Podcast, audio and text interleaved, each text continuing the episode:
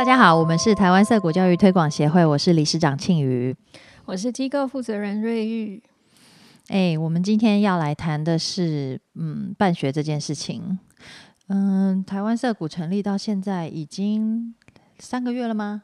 三个月了，快了。我们是十月四号开学的，可是我们协会成立，我记得我们立案，呃，收到立案证书，立案证书那一天，立案证书上的日期是二月二十一号。哇，你记得好清楚哦，不愧是理事长。我觉得我们的那个蛮好记的啊，我们相关的那个日期，哦嗯，哦，我们机构收到的那个立案证书是九月二十十二。二吗？对，因为我们那个时候就在那边讲说啊，有怎么拖到变天秤座啊？哦，结果收到以后发现，哎、还仍然处是处女，座。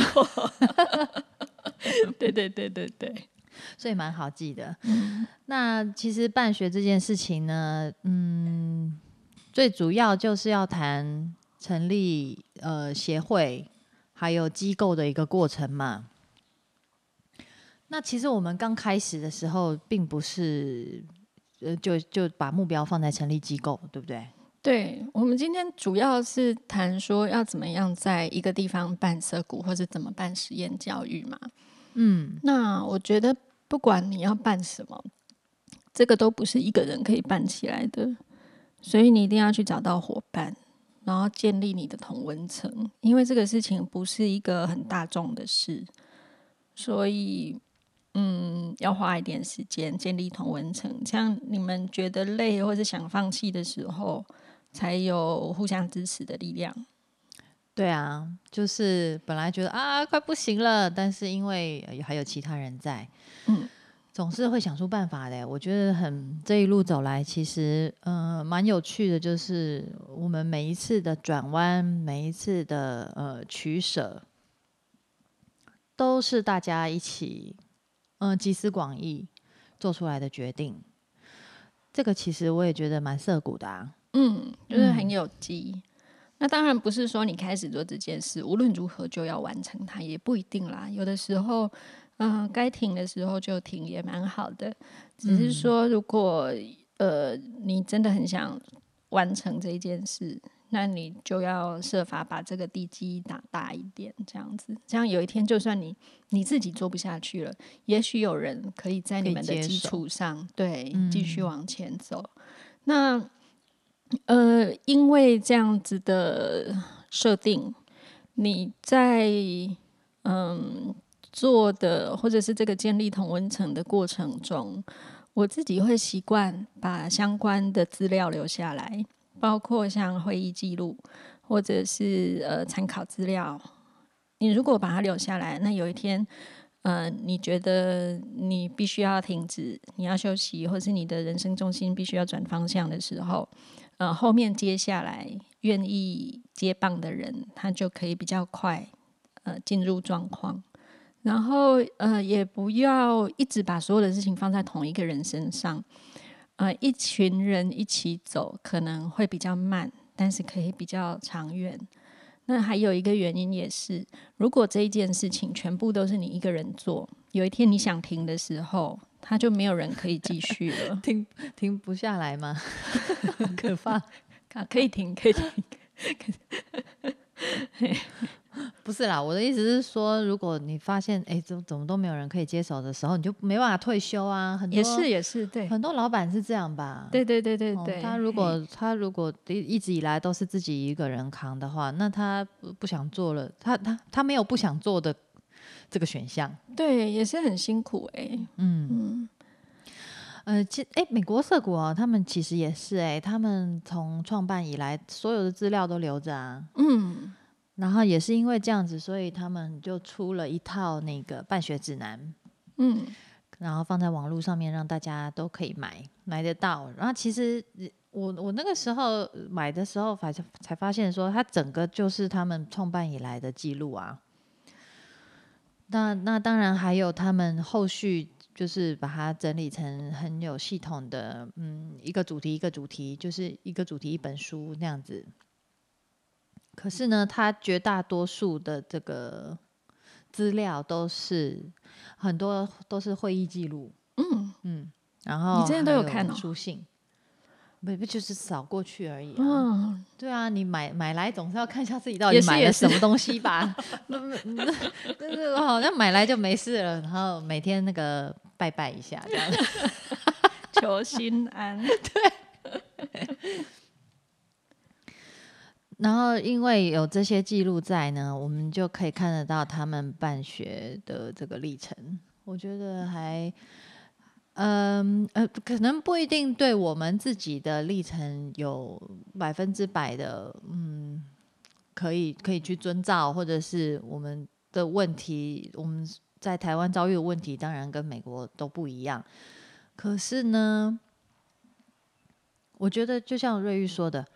可以看到，他们也是一群人，然后讨论一件事情，慢慢的去把那个脉络理出来，然后再边做边想，边做边想，也是也是一样的一个状态。我们刚开始，我们刚开始就是从读书会嘛，你们你们有有有做一个读书会来读涩谷书嘛？那我那个时候也是从看呃涩谷书开始，不过我我那个时候是香港涩谷创办人 Michelle 介绍我看的的书啊，然后是是是怎么样，就是来到真的要办学的这一步啊，从从就是读别人的。经验觉得哇太棒了，好想要哦。嗯，这个起心到到到真的就是好，那我们就来做吧。我我们这边好像有两条线可以谈，一条线是我这边的，一条线是庆余这边的。那我这边的线是，嗯，我我自己在办涩谷之前。办过其他的实验教育团体，那当时也是因为，其实就是因为看自己小孩需要，然后看到别人做了，那我会觉得说，诶，别人做得到的，我应该也做得到，所以，嗯，我就来看看别人是怎么做到的。那我们就来研究法规，哦，因为你要办一个。呃，合法的事情，你总要了解要怎么样合法。游戏规则是什么？对，然后每个地方的游戏规则其实大同小异。那你要去了解这个中央的法规和地方的法规有什么不同。然后你有一个基础之后，你很快就可以找到相关的资源，那你就可以去问。哦，这其实也完全是一个自学的过程。那你了解法规之后，你跟别人有经验的人谈的时候，你就可以了解，嗯，实际上执行的时候要注意哪一些事情。那但是每个人的风格不同，那你要办的实验教育跟别人要办的实验教育可能也不太一样，中间有一些你可以参考的，那也有你们的特色。所以，嗯，真正在做的时候，一定会。会有一些取舍，那这个也要也要自己去判断哦，因为别人的经验一定不会是跟你一模一样的。就像青宇刚刚提到的，美国社股的经验不一定完全可以套用，但是是我们很好的参考资料。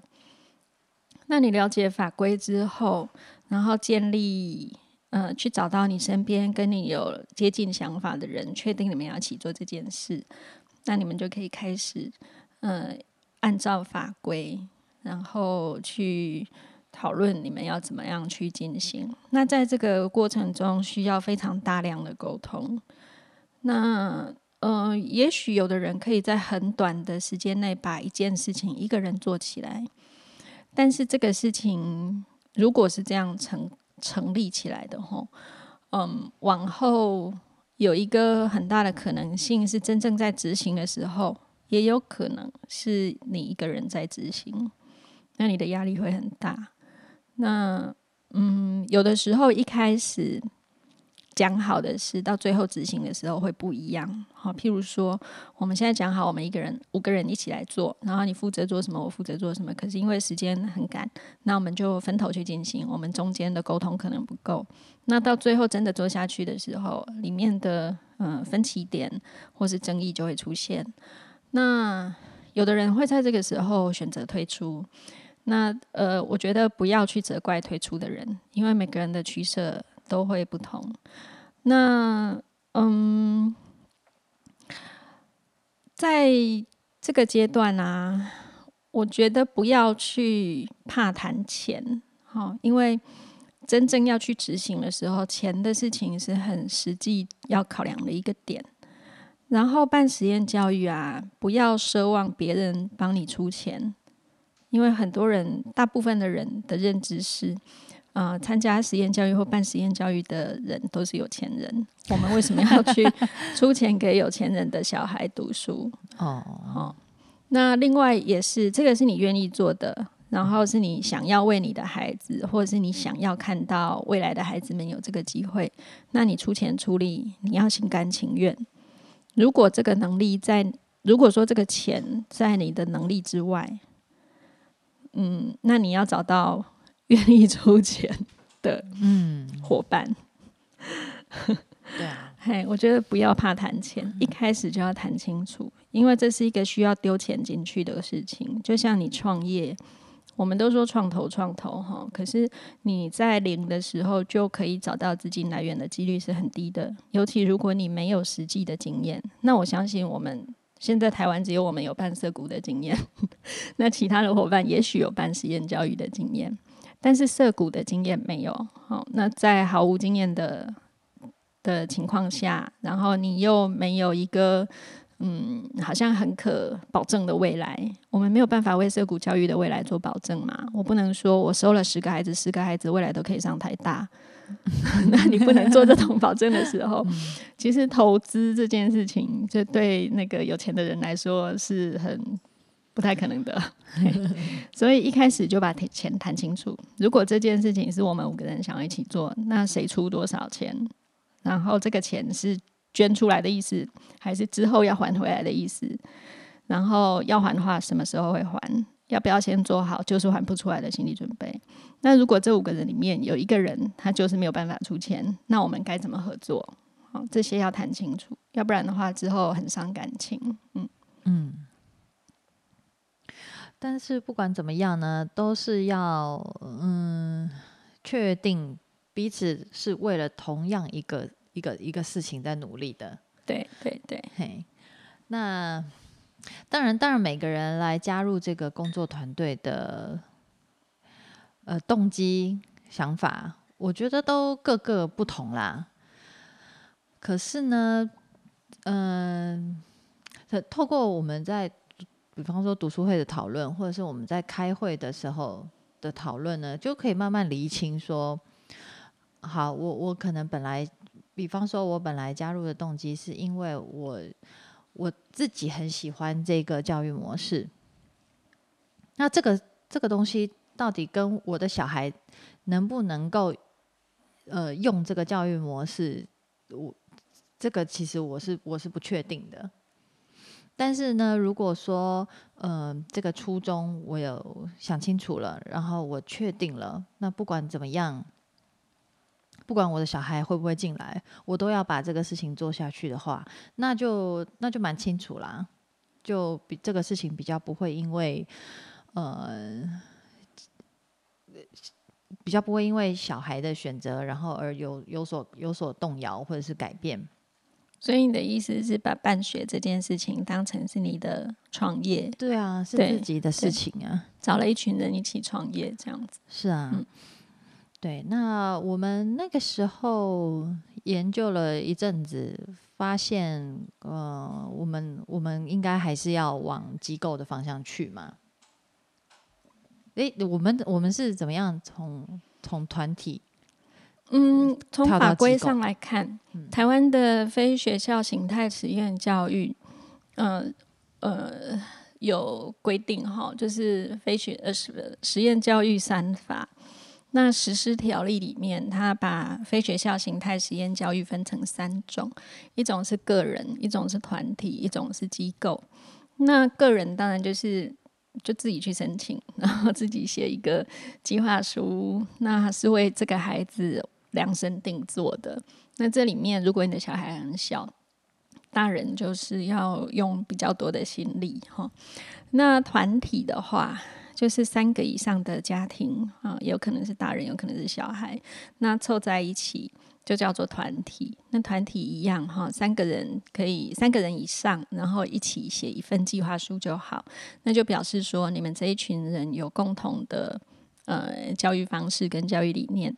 然后，可是呢，是 for 你们这一群人是家长办学的概念，所以理论上哈，他家长的角色在团体里面还是很吃重的。对，因为他就是家长办学，嗯哼哼，然后由家长来主导这整个团体的走向。然后理论上他是不能够公开招生的，嗯，他就是为了 for 这群孩子，你们本来就讲好了，你们要一起。然后再来是机构，机构就有一点类似学校了，哦，就是你一开始就写一个计划书，然后是由非学呃非盈利法人出来申请，就是你背后要有一个基金会或是协会这样的单位。我听说今年台北市好像有一个工会出来申请。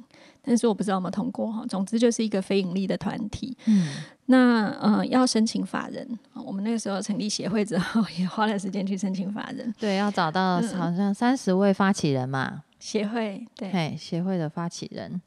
然后协会成立之后要跑法院登记成为法人，社团法人。嗯，嘿，然后由这个法人作为申请人去申请成立实验教育机构。那成立实验教育机构的时候，其实是还没有学生哈。可是你大概要想好你的地点要在哪里，因为申请的时候就必须要有地点。哦，这个地点也是卡了我们很 久哎。对，校地的问题。嗯，那校地有一定要符合的法规的条件，然后另外是申请机构的时候，也已经要有机构负责人和预计要聘请的师资。然后，因为你在成立协会或是这个法人的过程中，你要有那个团体嘛，所以最好这个团体的人是可以支持你的办学的，然后是了解你的办学理念的。好，那未来你的机构如果任何的困难，这个法人可以出来协助，所以最好不要出现那个里面他是人头，对 对，他不是真的知道社谷在干嘛，对，这个是他只是哎，因为跟你可能有一些交情哦，嗯。然后就可以把身份证啊什么的借给你。借一下，还有一种是，好像我们办协会会办法人很麻烦，我们只是想办机构而已，那我们就去跟人家借一个协会来使用，这个也是会有风险的。对，因为其实我们在申请呃办机构的那个计划书里面，就要包含这个法人开会员大会同意通过要办学的这个会议记录等等的这些哈，来证明说你这个法人的确是有要办机构的。好，这是所以你要去了解法令是怎么规定的，然后你为什么要办团体，为什么要办机构？那对我们来说，后来决定要办机构，是因为我们有一个很清楚的教育理念，然后希望这个机构是可以长长期的办下去，而不是只有 for 一群家长。而且其实现在这样回想起来哦，涩谷的涩谷模式呢，其实很难去用呃团实验教育团体的方式执行。因为，嗯，因为实验教育团体它是家长办学嘛，那但是社谷理想状态是家长的干预越低越好啊。哦，但家长也是可以加入，嗯，董事会啊，或是理监事会、协会这样子，只是他最好不要是真的在现场的人。对，然后呢，嗯，我们我们也因为要就是。聚集更多可以就是了解涉谷可以支持涉谷的人呢，我们就是也做了很多，也就是扩大那个读书会的办理。我们那个时候就读了那个 Daniel 的自主学习。那个时候，嗯，我我自己刚开始，嗯，就是我们还是两条线的时候，嗯，我这边办的其实是那个涉谷传奇，对。嘿，那那个时候有学习来翻转教育哦，对对对对对对对，哎呀，真是这么一说，好像 有一点容易混淆。总之，在我我办的那条线的时候，我们的读书会是办用自主学习来翻转教育。嘿，然后后来，然后那个时候是已经有一群家长了，然后庆宇这边是另外一条线。对我这边的线是比较偏那个共学哦，还有国外联系，对不对？啊，对。那我我我其实先跟那个香港涩谷创办人，我先跟他交朋友啦。我那个时候还为了要见他，就他们办分享会的时候，我就飞到香港去啊。就是想说，不管怎么样哈，先跟他见个面，认识一下。超冲的，啊，真的哈，那个是我呃，就是当妈妈以来第一次抛家弃子啊，自己一个人飞。后来呢，就跟 Michelle 真的做了，就就是我我我认为是有见到面，然后有真的跟他呃参加他们的分享会，这样才真的算是跟他交了朋友。然后跟涩谷开始有了实质上的连结。后来，嗯，回到台湾以后呢，就是在想说啊，那如果香港可以的话，那我们台湾也可应该也可以啊。所以我就照着那个 Michelle 的建议，就去买了那个美国涩谷出的那一套办学指南嘛。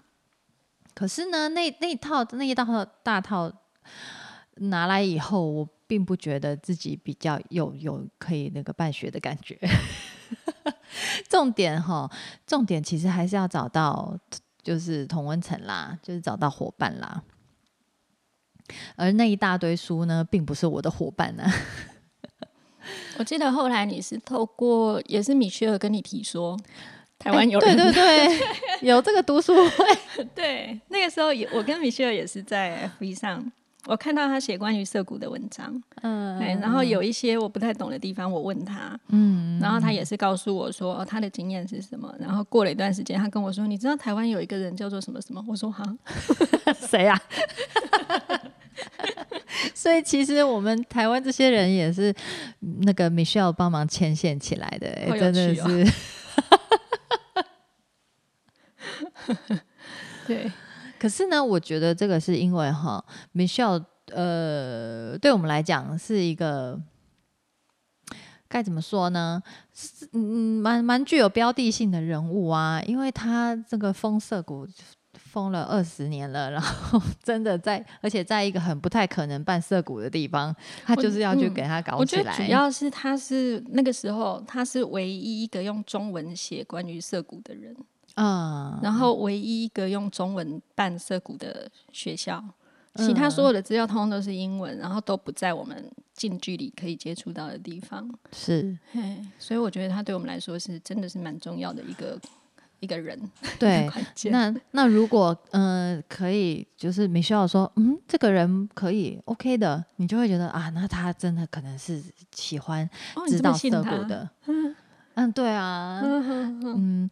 然后，所以就是透过 Michelle，我们才我我跟瑞玉才就是接上线。我记得我们第一次见面是在那个自主学习促进会的会议上面。对对对对，因为我有常就是开始，嗯，就是一开始在接触实验教育的时候，我觉得我对呃实验教育或是在台湾呃怎么样自学这个事情，我需要多一点的了解。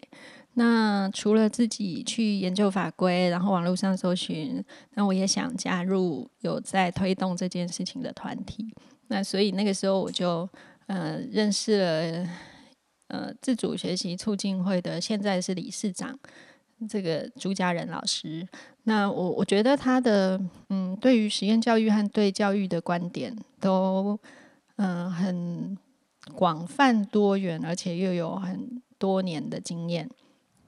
所以在他的推荐下，我就加入了自主学习促进会。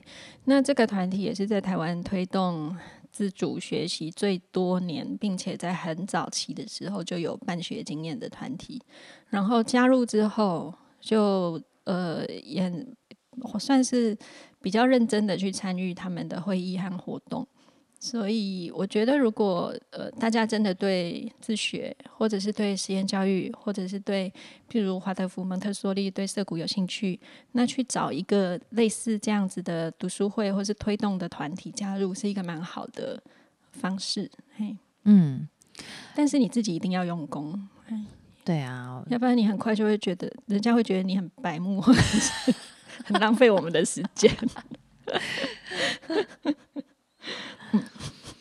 好，然后我我们在这个成立协会的中间，我其实也是不断在寻找，嗯，听的也可以接受涩谷理念的人，所以我们后也是有在 Line 上面有一个群组嘛，嗯，然后透过嗯我们的我们那个时候就在 FB 上面发送一些讯息，然后嗯邀邀大家进来群组一起一起讨论。那我们其实后来嗯成立协会之后呢，这个群组也也在我们的办学之路上面提提供了很大的支持的力量、哎，赖吗？对啊，嗯，对，嘿，啊，包括我们，嗯，我们成立协会之后做的很多活动，线上的活动或是实体的活动，那这个赖群组里面的协会好朋友，嗯，都是我们的，怎么讲呢？就是都是我们的的听众啊，对对对，然后都给我们很多的回馈跟支持。对，甚至像我们最后就是找场地找找的实在是找遍寻不着，一直被房东拒绝的时候，也是。这个场地也是在那个赖的群组里面冒出来的。对啊，忽然间就出现了。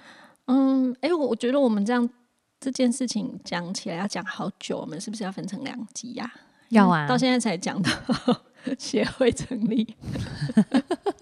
总之就是，呃，你想做这件事情的时候，你要去找到你的伙伴，然后建立你的同温层，然后自己要做功课，一定要做功课哈。你如果光听别人讲，你没有回到那个，譬如说去看法规，真的去读书。你只有接收别人给你的讯息，这个是不够的哦。因为你真的要办学的话，你要很清楚知道别人的核心是什么，然后哪一些是呃因地制宜，或者是哪一些是每个人不同的诠释，但是它原来的状态应该是什么？你要知道那个层层的从核心发散出来的东西，它的过程一层一层是什么情况，然后要盘点你的资源，包括人跟钱啊，不要怕谈钱，哈、这个是非常重要的一件事。有必要的话，每一次开会、每一次讨论都做会议记录，然后如果有钱的往来，要做单据或者是要签合约书，有必要就签，不要担心说这个伤感情，或者是我们是好朋友，所以不需要，我们都讲好了，没有关系。不行，对，就是做 都下去。会出。对，那这每做一件事情，譬如说你每拿一笔钱出来，每签一个合约，其实也是在更坚定你们核心办学的人是哪一些人，因为这个时候你会越来越趋向一个像创业股东，然后呃把这个公司办起来的这个角色，你们的模式会越来越接近这样子。嗯嗯好，那我们这一集就先分享到这里。嗯，我们下一集再来谈，机构吗？申请嗯机构的，就是协对对对机构成立跟协会的分工等等的。好，谢谢大家，谢谢大家。